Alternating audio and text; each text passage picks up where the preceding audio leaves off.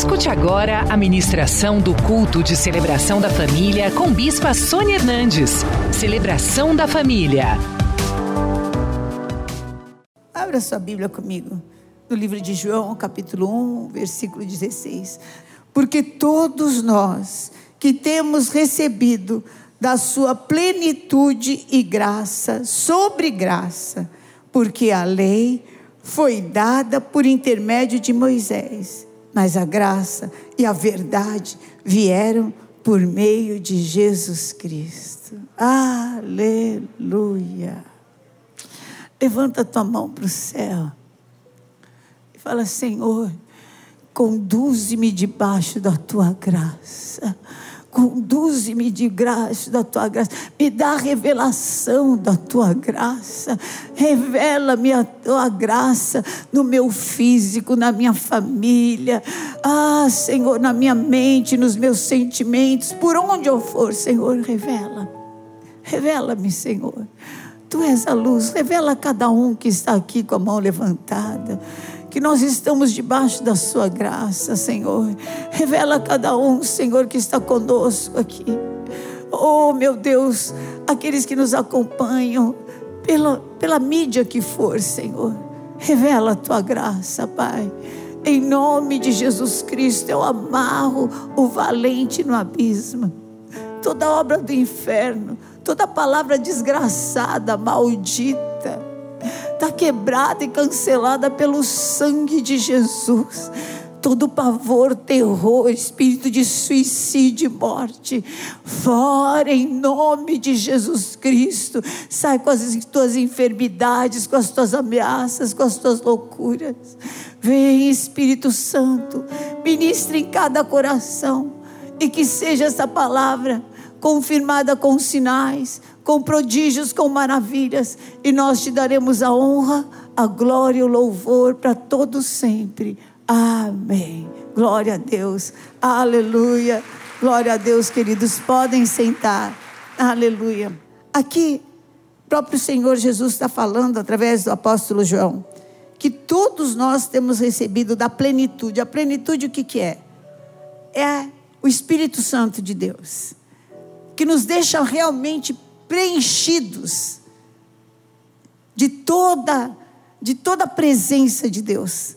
E é algo tão forte que quando você está preenchido da presença de Deus, você olha para as tuas coisas, os teus desafios, eles ficam tão ridículos. Eles ficam tão pequenos perto da plenitude da presença de Deus. E nós que temos recebido graça sobre graça essa revelação da graça transformou a vida de Paulo. A, Paulo, apóstolo Paulo, era um homem muito zeloso e ele buscava mais Deus. Ele queria mais de Deus na sua vida.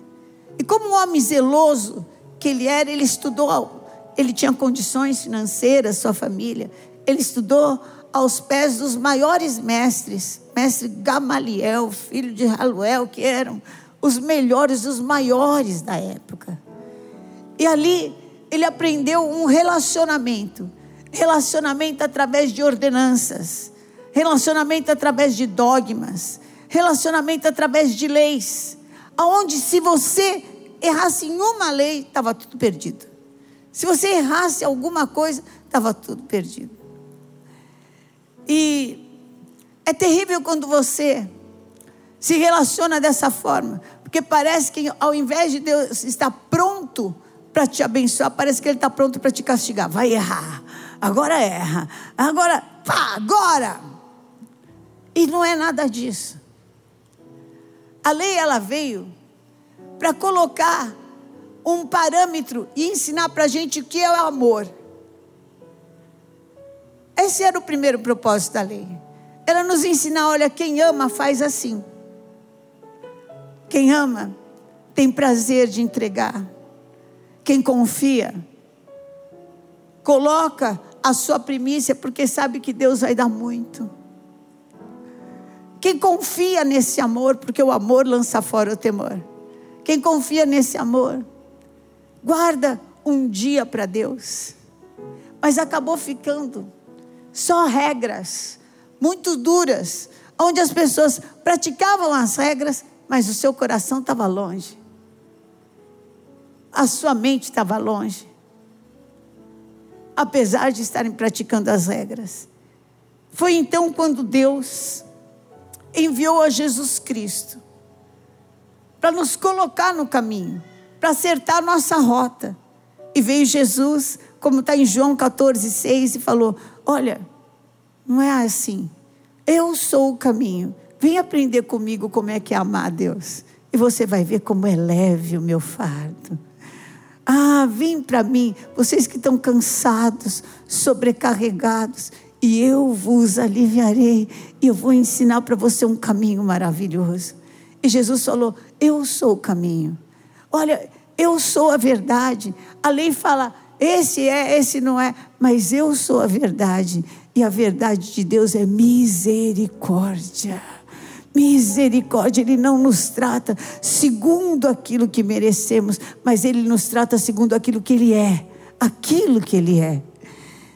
E Ele falou: Eu sou a vida. Vocês não vão ficar pessoas juízes umas das outras, amargos. E foi essa revelação da graça de Deus que entrou na vida de, de Paulo. Um homem que respirava ameaças e morte, achando que dessa forma ele estava agradando a Deus. Tem muitas, muitos de nós que re, a, respira ameaça e morte, mas não como Paulo, não sai para matar, mas sai se matando. E hoje eu quero te dizer: Deus através de Jesus Cristo, veio trazer a graça. A graça, a graça, e a graça nos faz praticar a lei, não porque a gente fique ali, vem, faz naturalmente a gente entrar dentro da vontade de Deus. A graça veio trazer esse novo tempo de Deus, aonde aquelas coisas da lei acabam sendo a sua maneira de ser. Por isso que Jesus falou em Mateus 5,17 que ele não veio revogar a lei. Ele não veio quebrar, não veio anular, não veio falar está errado. Não. Ele não veio revogar. Ele veio cumprir. Então aqui Jesus vem falar que tem dois tipos de relacionamentos. Tem aquele relacionamento da lei, que se pisar um tio, se escapar um pouquinho. E tem um relacionamento da graça. O relacionamento da graça é como a gente se relaciona com o nosso filho. Quando a gente está ensinando uma criança a andar, e a criança começa a dar os passinhos e cai. Você não vai lá e fala: olha, você tem que. Como assim? Está na hora de você andar e você tem que dar o, o passo e andar e não pode cair e não pode tropeçar. E tem que ser assim, e tem que articular bem o pé e não sei o quê. Não, você vai e ajuda. Porque você sabe que daqui a pouco ela vai ficar forte. E ela não vai mais cair. E daqui a pouquinho ela vai estar correndo. Então a graça, ela é misericordiosa. Ela sabe conviver com a nossa fraqueza, com a nossa debilidade. Não se conforma com ela mas consegue esperar o tempo de nós nos fortalecermos, de nós ficarmos em pé. A graça é cheia da misericórdia de Deus. Antes, pela lei, a gente precisava que um homem fosse até Deus por nós. Então você trazia um cordeiro, uma pomba, um novilho, um bode, e tinha aquele sacrifício de sangue, e sem derramamento de sangue, você não era perdoado dos pecados. Então, qualquer tipo de pecado, leva o bode lá. Por isso que chama-se bode expiatório. Porque o bode é que expiava, é que livrava do pecado, né? Mas depois de Jesus Cristo, pararam os sacrifícios de sangue não é mais necessário, porque o sangue de Jesus, que é chamado Cordeiro de Deus, nos purifica de todo o pecado. Todo o pecado. Por isso é que depois de Jesus acabaram-se os sacrifícios. Acabaram-se. No judaísmo você não vê mais ninguém levando carneirinho, não é? Né? Acabou. Porque o sacrifício de Jesus terminou. Agora o nosso mediador não é mais um homem que pega aquele cordeiro e mata. O nosso, quem fala por nós é Jesus. Abra sua Bíblia em Romanos 8, como eu gosto desse. Agora, pois, já nenhuma condenação há para os que estão em Cristo Jesus. Sabe por quê? Porque a lei do Espírito, o Espírito e vida, te livrou da lei do pecado e da morte. Em Romanos 8, 31 diz assim: Que diremos, pois, à vista destas coisas? Se Deus é por nós, quem será contra nós? Amém? Isso é graça, isso é graça. Aquele que não poupou o seu próprio filho, Deus Pai, antes por todos nós o entregou, porventura não vai te dar aquilo que você precisa. Graciosamente, pela graça, vai. A partir do momento que você começa a desenvolver um relacionamento com Ele. Agora não é mais de ordenanças, mas a, a nossa comunicação com o Senhor é um relacionamento. É um relacionamento. Quanto mais nós nos relacionamos, mais nós conhecemos e mais vontade nós temos de ficar perto. E mais profundamente nós entramos, e mais seguros nós estamos, porque é impossível se relacionar com Deus e não ser cheio do seu amor. E Paulo, quando recebeu essa revelação da graça, ele que saía para acusar, para prender, para arrastar, para fazer sofrer, para torturar aqueles que ele achava que não andavam na lei. Quando ele recebe a revelação da graça, ele vai e escreve aos romanos, logo para os romanos, aqueles que torturaram tanto o povo de Deus, fizeram do povo de Deus tochas vivas, Nero. Pegou os cristãos, cobria de piche, amarrava no poste, tacava fogo para ser tocha viva. Pegava pele de animal, envolvia os cristãos, jogava na arena para serem devorados. Paulo escreve para os romanos: Quem intentará acusação contra os eleitos de Deus, se é Deus quem os justifica? A graça nos faz abençoados duas vezes. Duas vezes. Porque a lei, além de condenar quem errasse, ia ser condenado eternamente, ela ainda botava a pessoa em maldição na vida. Colocava a pessoa debaixo de todas as pragas e maldições. Mas Jesus, ele morreu de uma forma para que também maldição nenhuma tivesse autoridade sobre a nossa vida, para que encantamento nenhum tivesse autoridade sobre a nossa vida. Então, sabe como ele morreu? Ele morreu como uma pessoa que carrega maldições. Morreu crucificado, fora da cidade, porque quem morria crucificado não podia morrer na cidade, para não contaminar a cidade. Ele se fez maldito para que eu e você fôssemos abençoados, benditos. Nós somos abençoados em Jesus Cristo e Ele ainda conquistou para nós todas as bênçãos de Abraão. Nós temos as bênçãos de ser povo, as bênçãos de ser perdoados. Então, nós somos mais do que povo de Deus. A lei fazia de quem obedecia, ele se tornava um povo. A graça nos faz filhos. Você não é mais povo, você é filho de Deus e filho é herdeiro e co-herdeiro com Jesus Cristo. Aleluia. Então você é duplamente, nós somos duplamente abençoados. Está em Gálatas 3, 13 e 14. Cristo nos resgatou da maldição da lei, fazendo-se Ele próprio maldição em nosso lugar, porque está escrito: Maldito todo aquele que for pendurado em madeiro, para que a bênção de Abraão, benditos que te abençoarem, malditos que te amaldiçoarem. É graça, é graça, por isso não tema, porque sobre você está a bênção de Jesus Cristo, todas as bênçãos espirituais. O que, que é todas as bênçãos espirituais? Se eu precisar de sabedoria, eu posso ir em Jesus Cristo e Ele me dá. É como se tivesse muito frio e você tem no guarda-roupa bota, meia, casaco. Você não usa todo dia, mas quando você precisa, tá lá e você pode usar.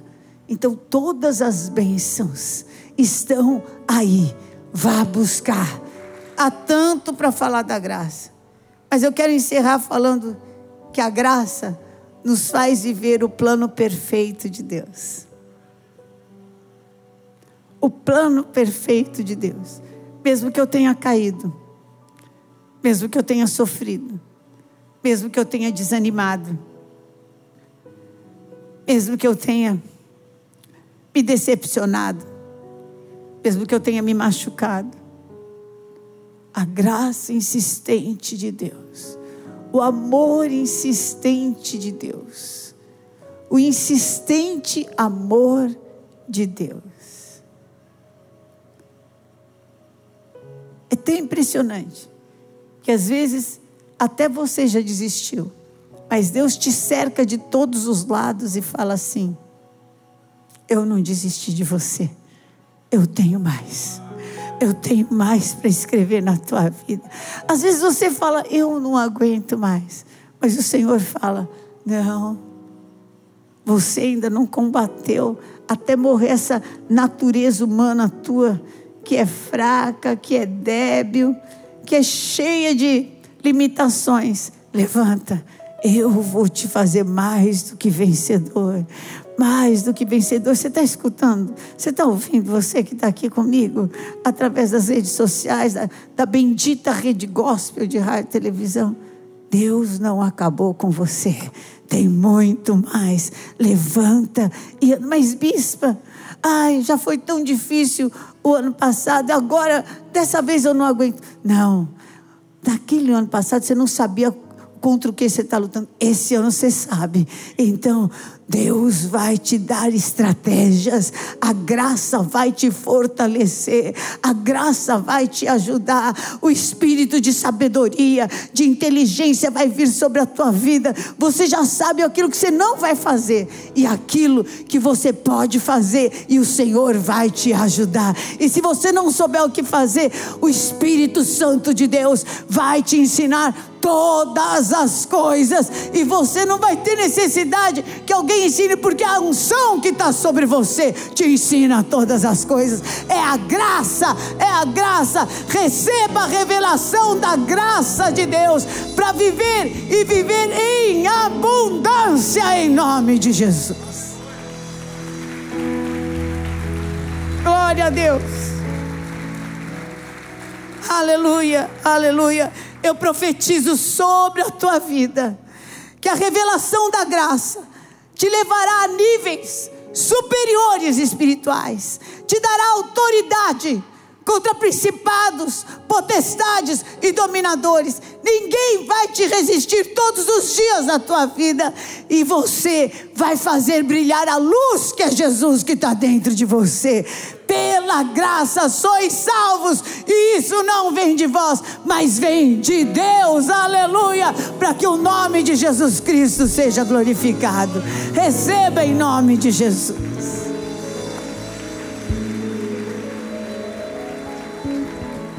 Curva a sua cabeça. Se há alguém aqui que hoje precisa mesmo de uma segunda chance, precisa mesmo que o Senhor te faça até acreditar que você pode dar certo. Alguém que já está cansado precisa de renovar forças. Levanta sua mão.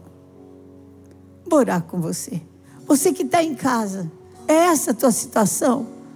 Olha, liga agora, ou liga depois, para zero, prestadora 11, 3500 1234. E nós vamos te ajudar a viver debaixo dessa graça de Deus, a viver essa vida abundante do Senhor, a ser transformado em nome de Jesus. Você que está de pé, põe o seu, a sua mão no seu coração. Repita assim comigo, fala assim: Deus Todo-Poderoso. Você que está em casa também, em nome de Jesus, eu entrego hoje a minha vida nas tuas mãos. E eu quero me desfazer de todo compromisso com aquilo que me destrói. Sejam pensamentos, sejam sentimentos, sejam pessoas, situações, outros deuses. Eu quebro o compromisso, a aliança que eu tenho com essa morte, fora da minha vida, em nome de Jesus, a partir de hoje, só um será o meu Senhor e Salvador, e o nome dele é Jesus Cristo, aquele que morreu por mim, se fez maldito por mim, mas ressuscitou e hoje vive. Vem, Senhor, entra na minha vida, muda a minha história, em nome de Jesus. Amém. Na noite em que Jesus foi traído, ele tendo dado graças, ele partiu o pão. Foi sendo rasgado o pão assim, olha. Como o corpo dele foi rasgado. Ele falou: Esse pão simboliza o meu corpo, partido por amor de vós. Façam isso, trazendo a lembrança que eu morri, mas eu ressuscitei. E com vocês a ressurreição e vida. Por isso, haverá bom futuro e a tua esperança jamais será envergonhada jamais será envergonhada. Levanta esse pão comigo.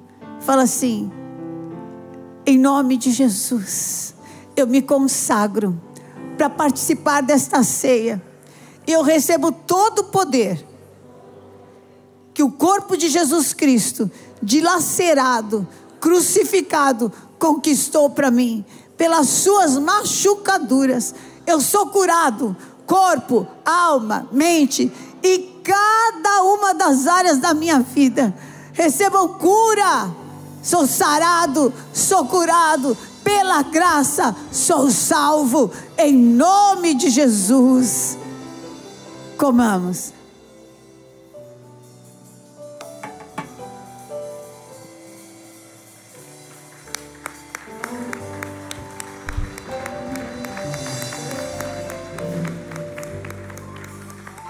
Levante o cálice, por semelhante modo, na noite em que Jesus foi traído.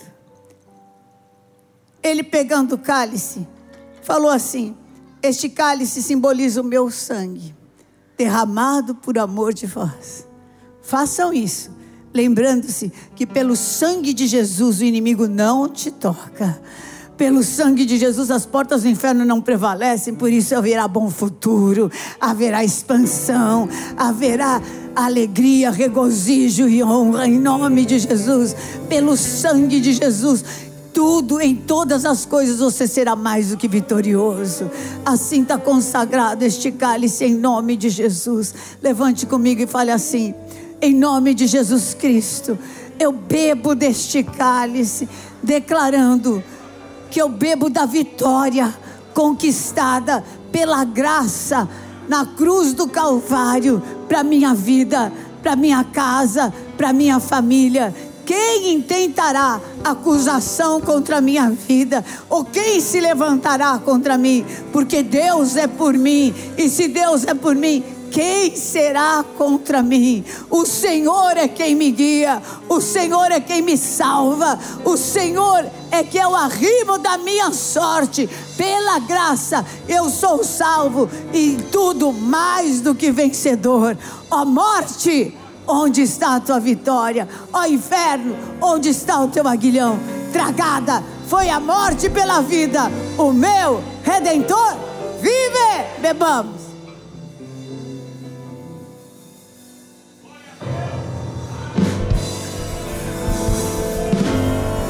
O Senhor te abençoe e te guarde.